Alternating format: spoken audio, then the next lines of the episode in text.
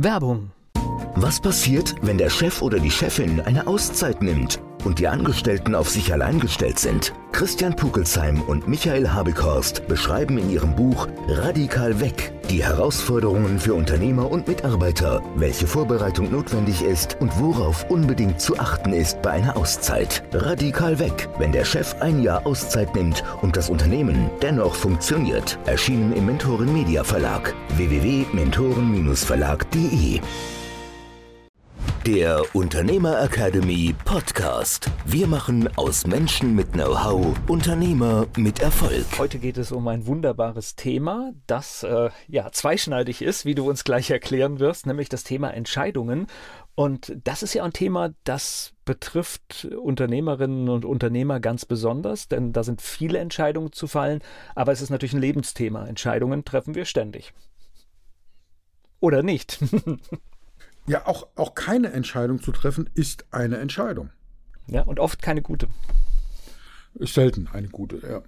Selten eine gute. Aber du hast vollkommen recht. Ich finde diese Beschreibung von dir, ein Lebensthema, vollkommen richtig. Klar, ähm, im Business, äh, das macht eine Führungskraft, das macht ein, äh, nicht umsonst heißen Führungskräfte Entscheider.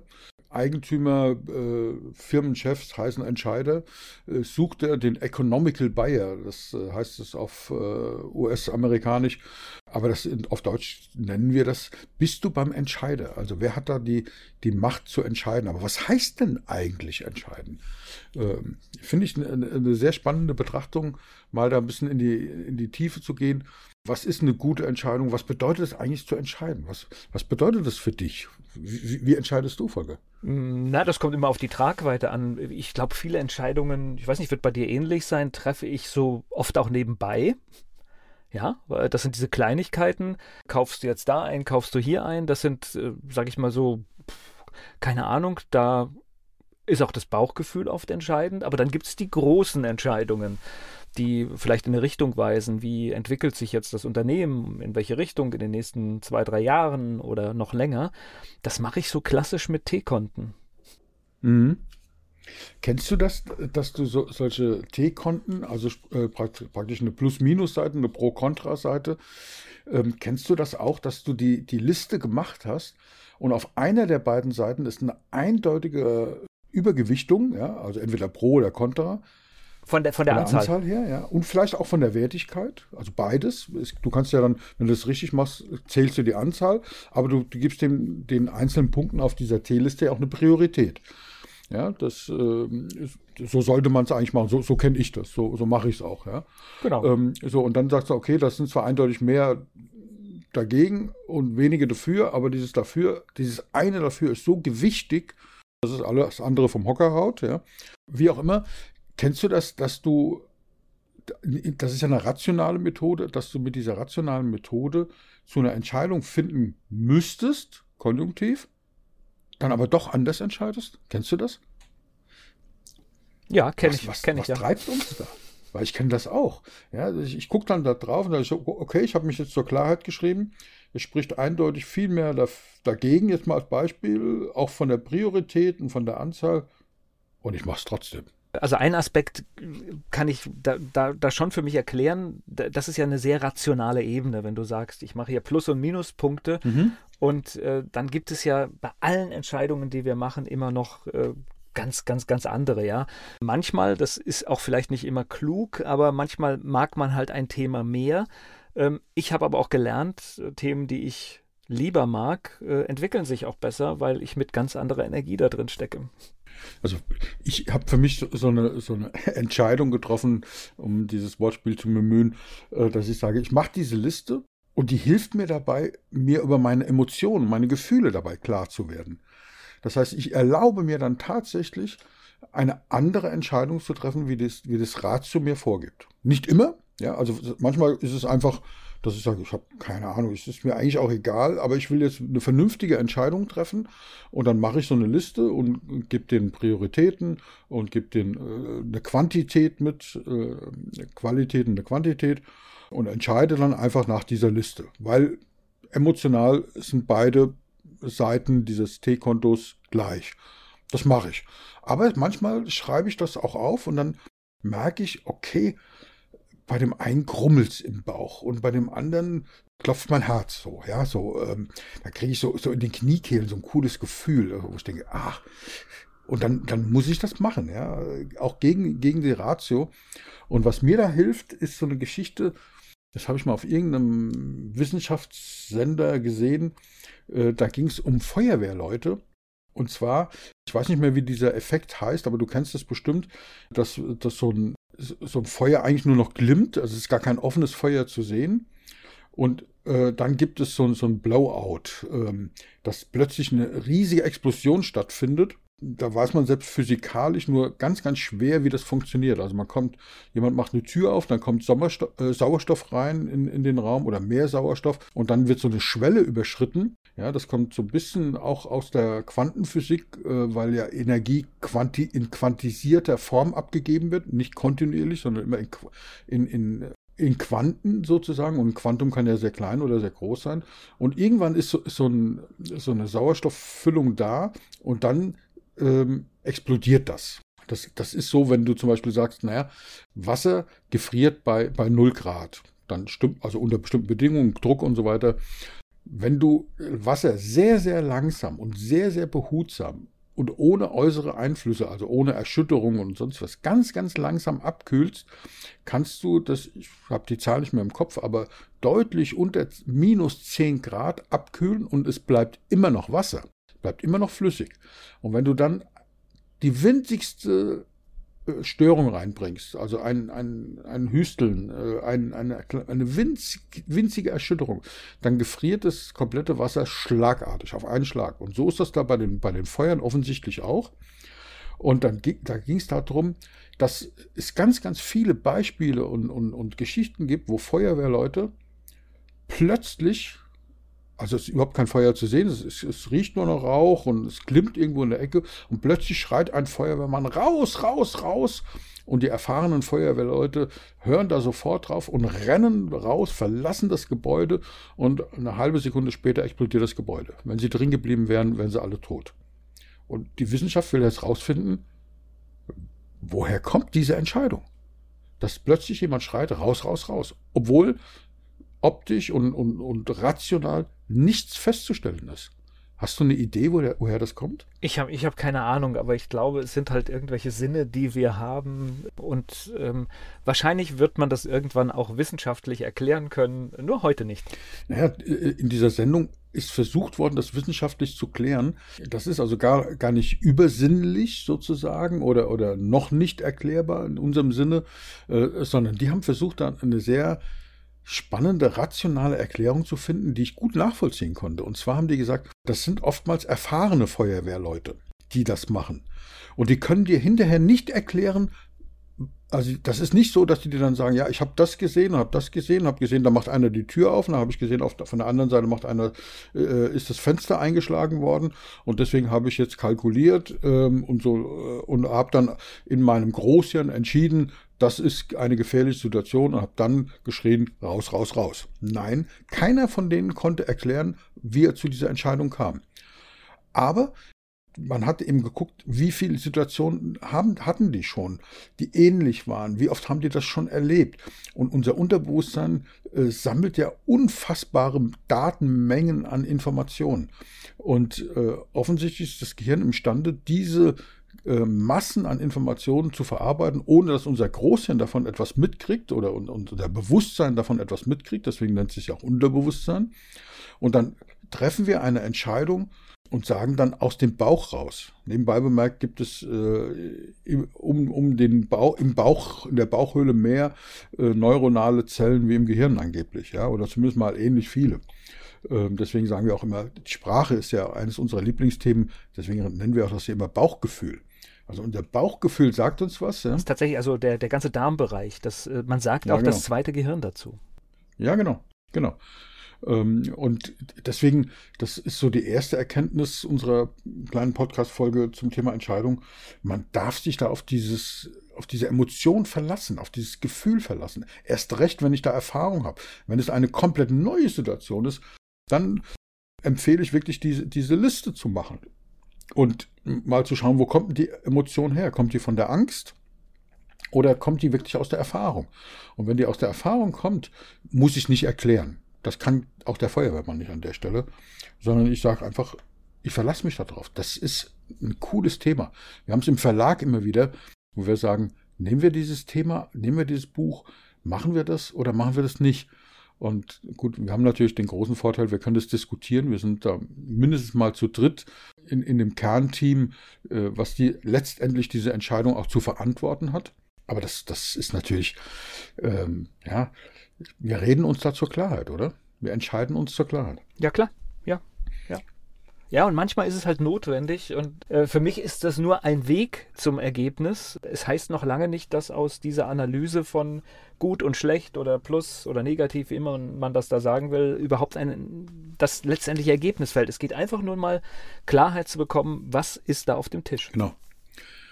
Ist dir eigentlich ähm, bewusst, warum den meisten Menschen Entscheidungen so unglaublich schwer fallen? Also das, Kein, keine also, Ahnung. man, also zum Beispiel, es gibt diese, diese wissenschaftliche Studie, das mache ich auch in meinen Vorträgen immer, ähm, dass ich frage, wie viele Marmeladensorten gibt es in einem großen, zum Beispiel Realmarkt? Ja, das soll jetzt keine Werbung sein, aber mir fällt jetzt kein Überbegriff ein, also so, so ein, ähm, ja, das ist ja kein Discounter, Real ist kein Discounter, sondern so ein ähm, Lebensmittelsupermarkt, oder? Wie nennt man das? Ich weiß nicht, gibt es Real überhaupt noch oder ist es gerade am Abwickeln? Aber das liegt daran, weil die zu viel haben. Das ist genau der Punkt. Ja. Wie viele Marmeladensorten gibt es bei Real? Also, oder gab es von mir aus bei Real? Bei uns in Ingelheim gab es ein Real, ich glaube, den gibt es sogar noch. Wie viele Marmeladensorten gibt es da? Zu, zu, zu viele. 30, 40, 50, 60? Ich, ich weiß jetzt leider nicht die Marmeladen, so ich kann da immer nur erzählen, dass ich, äh, dass ich irgendwann mal irgendwelche Nudeln mitbringen sollte und ich bin, ich bin rausgegangen und habe keine mitgenommen. Das ist genau das. Das ist, danke, Volker, weil das ist genau das, was passiert. Wir können von so einer großen Auswahl stehen wir vor einer Entscheidung und bevor wir dann eine falsche Entscheidung treffen oder überhaupt eine Entscheidung treffen, treffen wir lieber keine Entscheidung. Auch das ist eine Entscheidung, weil wir können das nicht. Ja? Wie viele Marmeladensorten gibt es beim Aldi? Drei. Genau. Drei. So einfach ist das. Ja. Der Umsatz von, von, der Marmeladenumsatz bei Aldi ist um ein Vielfaches höher wie der Marmeladenumsatz bei Real. Warum? Brauchen wir diese Vielfalt an Entscheidungen? Ja? Also drei ist bestimmt eine gute Zahl. Aber warum fällt uns das so schwer? Also einmal fällt es uns schwer, weil es eben äh, bei einer großen Auswahl von Optionen und Klammer auf, das Leben bietet uns oft eine große Vielzahl von Optionen Klammer zu, das fällt uns halt extrem schwer. Aber es gibt noch was anderes, äh, was ganz bedeutendes, und so bin ich auch auf dieses Thema der heutigen Podcast-Folge gekommen. Wo kommt denn das Wort Entscheidung eigentlich her? Und das Wort Entscheidung, das ist ganz spannend, das heißt eigentlich entscheiden, heißt ein Schwert aus der Scheide ziehen. Ich entscheide das Schwert. Das Schwert steckt in der Scheide und ich ziehe das Schwert raus. Und das hat natürlich Konsequenzen. Mein äh, lieber Freund und, und äh, spiritueller Lehrer Koray, der macht äh, wir haben letztes Jahr wieder einen tollen Workshop mit ihm gemeinsam gemacht, wo er ein Entscheidungsritual ähm, gemacht hat. Und dann erzählt er immer diese wunderbare Geschichte ähm, von dem äh, Samurai, dem japanischen Samurai, diesem Krieger, der im Schneidersitz äh, dort sitzt und meditiert. Und ein Feind kommt auf ihn zu und beleidigt ihn. Ja? Und der Samurai sitzt dort und meditiert. Und dann geht er noch einen Schritt auf ihn zu und beleidigt ihn schärfer. Und der Samurai sitzt dort und meditiert. Und dann äh, sagt er so, und ähm, wenn du dich jetzt nicht bewegst und wenn du nichts machst, dann schlage ich dich tot. Und der Samurai sitzt dort und meditiert. Ja? Und dann greift der äh, Gegner zum Schwert und dann sagt der Samurai auf Japanisch, was ich leider nicht kann, in einer unfassbaren Stärke und Intensität, eine Bewegung weiter und du stirbst. Und wenn er sich dann weiter bewegt, zieht der Samurai das Schwert. Er entscheidet. Und diese Entscheidung ist tödlich. Weil der es so oft geübt hat. Und wenn der Koray das macht, äh, diejenigen äh, von unseren Zuhörern und Zuhörerinnen, die das schon mal live bei, bei Koray äh, gesehen haben oder bei anderen äh, Zen-Menschen, die das ein Leben lang üben. Mittlerweile ist Koray nur in einem Alter, wo ich das mit dem Auge nachvollziehen kann. Es ist immer noch verblüffend schnell, dass er das in seinem Alter noch so unfassbar schnell hinkriegt. Als ich das, das erste Mal gesehen habe vor über 20 Jahren, habe ich nicht gesehen, wie dieses Schwert aus der Scheide gezogen wird. Ich habe nur gesehen, dass die, die, das war wie, als, in dem, als ob in dem Film ein, ein, etwas rausgeschnitten wurde. Ich habe gesehen, er sitzt dort und meditiert und im nächsten Augenblick hat er das Schwert in der Hand. Also es ist mit dem Auge fast nicht mehr, mit dem normalen Auge fast nicht mehr nachzuvollziehen. Ja, wenn du in dem Moment noch blinzelst, hast du gar keine Chance. Und das heißt Entscheidung. Eine Entscheidung heißt das Schwert aus der Scheide ziehen und das bedeutet auch eine tödliche Entscheidung zu treffen und etwas in zwei Teile zu schneiden. Und das mögen wir nicht. Nicht nur, weil es, unter Umständen tödlich ist für den anderen, sondern weil ich auf etwas verzichte. Ich schneide etwas in zwei Teile, entscheide mich aber für einen dieser beiden Teile. Und Verlust, ja, wir reden im Verkauf von Verlustängsten. Keiner hat gerne Verlust, oder? Ich, ich sage immer so spaßeshalber, wenn ich mich für eine Frau entscheide und diese heirate, entscheide ich mich ungefähr gegen sieben, äh, nein, gegen vier Milliarden andere, oder? Hm, ja. Ja, in der Regel, ja, so. Also, wenn man also, diesen nicht ganz realistisch, aber natürlich klar, kannst du das Bild zeigt es gut auf, ja. Ja, in der Theorie. Das ist, ja, das ist genau. nicht realistisch. Aber ich entscheide mich vielleicht gegen 100 andere, ja, also in, in der Realität. Äh, und manche kriegen das noch nicht mal hin und sagen, okay, ich habe mich zwar entschieden, aber so zwei, drei andere nebenbei, äh, ja, ähm, das muss dann jeder für sich selbst entscheiden. Ich finde, dass äh, ich stehe dann zu meiner, lieber zu meiner Entscheidung, aber das ist auch eine Philosophiefrage. Da gibt es auch kein richtig und falsch. Ja, es steht mir nicht zu, das zu bewerten. Aber ich entscheide eben, ja. Und wenn ich entscheide, einen Weg zu gehen, dann weiß ich, okay, das bedeutet auch ich entscheide mich, die Schmerzen auszuhalten, die dieser Weg mit sich bringt. Finanziell, emotional, zeitlich äh, und so weiter. Und wir erleben das ja mit unserem Verlag zum Beispiel. Äh, das ist, wir sind total begeistert von uns selbst, oder? Darf man so sagen? Ja, aber natürlich aber genau. äh, bedeutet es der Zeiteinsatz, es bedeutet, ja, sich mit Aufgaben äh, zu befassen, die man sonst äh, nicht hatte. Ja, es sind ganz viele Folgeentscheidungen, die dann auch noch folgen, ja. genau. Und äh, da, da, das, da muss man sich im Klaren drüber sein. Alles im Leben hat einen Preis. Bin ich bereit, diese Folgen zu tragen, meiner Entscheidung? Und zwar nicht nur die positiven, sondern auch die, mit de, diese Folgen, die entstehen dadurch, dass ich ein, eine Gesamtheit in zwei Teile geschlagen habe, egal ob das jetzt nur mittig ist oder Kleinteil, Großteil. Äh, selbst wenn ich sage, es gibt, das ist ja das, was bei deiner Liste rauskommt, ja, bei, deiner, bei deinem T-Konto. Ähm, rein rational sagen wir, auf dieser Seite des Kontos stehen viel, viel mehr Dinge. Ich schneide das also in zwei Hälften. Die eine Hälfte ist viel größer, weil ich verspreche mir da viel, viel mehr Vorteile davon. Und zwar quantitativ und qualitativ. Es bleiben aber auf der anderen Seite die Dinge, die ich dann mitzutragen habe. Ja?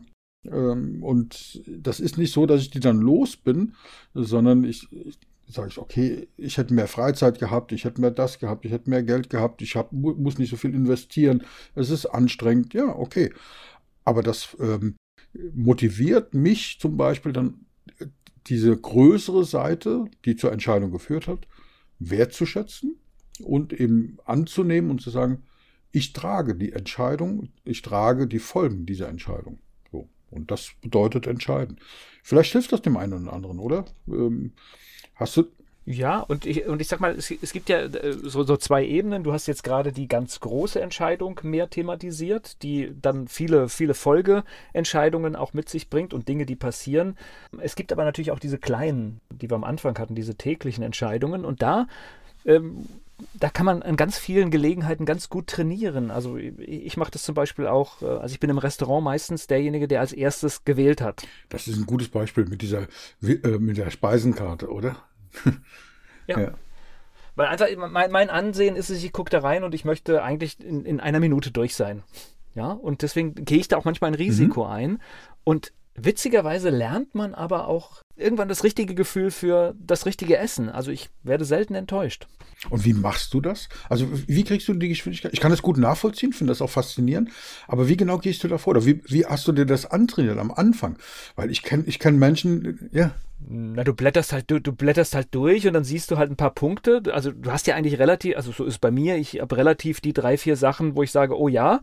Ähm, und dann hast du das ja schon verengt und äh, zwischen denen Jetzt, muss ich mich dann äh, entscheiden. Darf ich mal ein, ein Insight von dir verraten? Wenn nicht, musst du es halt einfach rausschneiden. Du hast ja nur vom Essen her eingeschränkte Auswahlmöglichkeit, weil du, ich glaube, Vegetarier oder sogar Veganer bist, äh, oder zumindest mal das versuchst, das, das weitestgehend äh, zu leben. Und das bedeutet natürlich auf so einer riesen Speisenkarte, hast du sowieso nur eine eingeschränkte Auswahl und musst dich dann, kannst dich nur, musst dich, darfst dich nur zwischen ein paar Gerichten entscheiden. Was, empfiehl, was empfiehlst du einem Menschen, der jetzt sagt, im Prinzip ist mir das egal, ich esse alles, der natürlich dann, keine Ahnung, je nachdem in welchem Restaurant, vielleicht äh, 10, 20, 30 beim, beim Chinesen 50 Gerichte hat, ja, die er zur Auswahl hat. Was, was empfiehlst du so jemanden? Wie geht das? Ja, es gibt, es gibt für mich da eigentlich nur zwei, zwei Versionen. Also entweder bin ich der Mutige, der sagt, ich probiere hier was Neues und dann, ähm, dann bin ich noch schneller, ja, weil dann, äh, oder ich habe auf etwas Lust, was ich da sehe und dann entscheidet das. Das geht ganz schnell. Also ich, äh, und mhm. ich glaube auch, das ist ein gutes Training, um so, so kurze, schnelle Entscheidungen zu trainieren. Mhm. Ja, genau. Ich glaube, das, das ist der Punkt. Das ist ein gutes Training. Ganz genau. Was hältst du von dieser Methode, einfach äh, blind sozusagen durchzublättern und dann mit dem Finger irgendwo drauf zu zeigen und das zu bestellen? Weiß ich nicht. Ich glaube, das okay. ist. Äh, also, also ich sag mal, wenn ich jetzt ein Allesesser wäre, äh, könnte ich das natürlich machen und dann ist es vielleicht auch mal. Also es gibt, wo habe ich das vor kurzem gehört? Es gibt sogar ein, eine Menüfolge irgendwo in, ich glaube, es ist das Atrium Hotel in Mainz. Da, da, da buchst du ein Menü und weißt nicht, was du kriegst. Mhm. Ja, das sind für die Menschen, die nicht entscheiden wollen, ja. Ja, das, oder, oder, ja okay. ich sag mal, äh, das ist aber dann etwas, äh, da entscheide ich mich bewusst, dass ich mich jetzt auf sowas einlasse. Aber ansonsten gehe ich ja essen, weil ich Lust auf irgendwas habe und dann suche ich mir die Sachen raus, die ich gerne essen würde, habe eine kleine Auswahl und dann treffe ich eine Entscheidung. Genau. Also es ist ein gutes Trainingsfeld. Vielleicht nochmal. Ja, also, ich, also also ich schaffe das wirklich, äh, also es gibt manchmal Überforderungen, wenn dann die Karte wieder so groß wird. Mhm, ich weiß nicht, das kennst genau, du, manchmal genau. gibt es dann, dann, oder, oder wenn es dann noch tausend Optionen gibt. Mhm. Ähm, aber auch da versuche ich trotzdem sehr schnell zu sein. Ja, cool. Ähm, wir haben ja das, das, Wort Entscheidung ein bisschen auseinandergenommen, das Schwert aus der Scheide ziehen. Ich möchte noch was äh, Kurzes zum Schluss sagen. In meiner Welt, in meiner Entscheidungswelt hätte ich beinahe gesagt, gibt es keine schlechte Entscheidung, weil jede Entscheidung ist besser wie keine Entscheidung. Erstens, jede Entscheidung ist besser wie keine Entscheidung. Und jetzt kommt aber noch was. Jede Entscheidung, egal wie sie aussieht, ist zum Zeitpunkt der Entscheidung richtig. Immer. Und zwar ohne Ausnahme. Wusstest du das? Jede Entscheidung ist, jede Entscheidung ist zum Zeitpunkt der Entscheidung richtig. Immer und ohne Ausnahme. Okay. Kann ich so annehmen, ja. Weil, weil, ähm, und das, das, das, das, was du sagst, das ist auch ein, ein, eine gute Antwort, das anzunehmen. Weil, wenn sich die Entscheidung im Nachhinein als falsch rausstellt, was durchaus passieren kann, dann hast du jetzt neue Informationen, neue Inhalte, no, neue Bewertungskriterien und aufgrund dieser neuen Informationen stellt sich heraus, dass die Entscheidung falsch war. Diese Information hattest du aber beim, zum Zeitpunkt der Entscheidung nicht. Das heißt, wirklich diesen Mut zu entwickeln, zu entscheiden, weil wirklich das, die einzige Aufgabe ist, möglichst viele Informationen zu sammeln und dann irgendwann zu entscheiden, sagen, so, ich habe jetzt genug, ich finde nie alle Informationen. Es ist unmöglich, alle Informationen zusammenzutragen, weil das führt zu Stillstand. Es gibt immer noch ein, ein, ein Quantum, hätte ich beinahe gesagt, äh, an Informationsfülle, die, die noch dazukommt, dann entscheide ich nie. Das sind schlechte Entscheidungen, das sind auch Entscheidungen, aber schlechte Entscheidungen. Das heißt, jede Entscheidung ist besser wie keine Entscheidung. Und dann zu sagen, so, ich habe jetzt genügend Informationen, ich kann mich auf mein Bauchgefühl verlassen, ähm, auf mein Darmgehirn, wie auch immer. Ich entscheide jetzt, weil jede Entscheidung zum Zeitpunkt der Entscheidung ist das die perfekte Entscheidung. Es gibt keine bessere. Jetzt. Und wenn sich morgen die Entscheidung als falsch rausstellt, dann nur weil ich neue Informationen habe. Und dann muss ich überlegen, was mache ich jetzt damit? Revidiere ich die Entscheidung? korrigiere ich den Kurs oder ziehe ich es durch? Ja? Das ist dann wieder äh, das sind dann wieder neue Entscheidungen nötig. Ja, und ich äh, möchte so. noch, äh, es gibt manchmal trifft man auch eine dann vielleicht falsche Entscheidung zu einem späteren Zeitpunkt und Dinge funktionieren nicht. Ähm, für mein Leben kann ich nur sagen, ich bereue nichts, was ich getan habe, was nachher nicht funktioniert hat, weil ich habe damit die Frage geklärt für mich, was wäre wenn? Und ich hadere nicht mit irgendetwas, was ich machen wollte, weil ich es nicht gemacht habe. Ja, jetzt können wir noch so einen ganz großen Bogen spannen, indem wir sagen, wenn wir jetzt sagen, okay, jetzt hat sich herausgestellt, dass die Entscheidung falsch war, was ist denn in einem Jahr? Ja, also es gibt ja diese schöne Metapher, diese Geschichte, äh, ich will sie jetzt nicht ausbreiten, was einfach zu lang geht, wo der, wo der Bauer äh, seinen Sohn äh, in, den, in den Krieg schicken muss, ja, und alle sagen, ähm, kennst du das? Äh, alle sagen, ach du, das ist ja schlimm, ja. Er sagt er, wieso? Wir wissen noch nicht, ob es schlimm ist, ja. Und dann kommt er zurück und äh, ist schwer verletzt und sagt, ach, ist das schlimm? Sag, wir wissen noch nicht, ob es schlimm ist, ja, weil er ist zurückgekommen ja, und alle anderen sind tot, ja. Und dann, äh, und dann geht die Geschichte immer so weiter und der Bauer sagt immer, äh, ich weiß nicht, ob es schlimm ist, das wird sich hinterher herausstellen, ja. Und dann die, die Allgemeinheit sagt immer, ach, das ist aber schlimm, dass dein Pferd gestorben ist, ja wir wissen nicht, ob es schlimm ist, weil vielleicht ergeben sich dadurch neue Chancen. Und das ist ein schön, schönes Bild. Ich glaube, dass wir dürfen mal eine Hausaufgabe geben, äh, diese Dinge mal zu googeln äh, oder andere Suchmaschinen der Wahl zu verwenden. Das sind schöne Geschichten, die uns helfen, gute Entscheidungen zu treffen. Ja, weil wir wissen nicht, ob eine Entscheidung gut oder schlecht ist. Sie ist zum Zeitpunkt der Entscheidung immer richtig. Und jede Entscheidung ist besser als keine Entscheidung. Und beim Entscheiden in Zukunft liebe Zuhörer und Zuhörerinnen, liebe Unternehmer, Unternehmerinnen, liebe uns Wohlgesonnene, bleiben Sie mutig. Der Unternehmer Academy Podcast. Wir machen aus Menschen mit Know-how Unternehmer mit Erfolg. Werbung.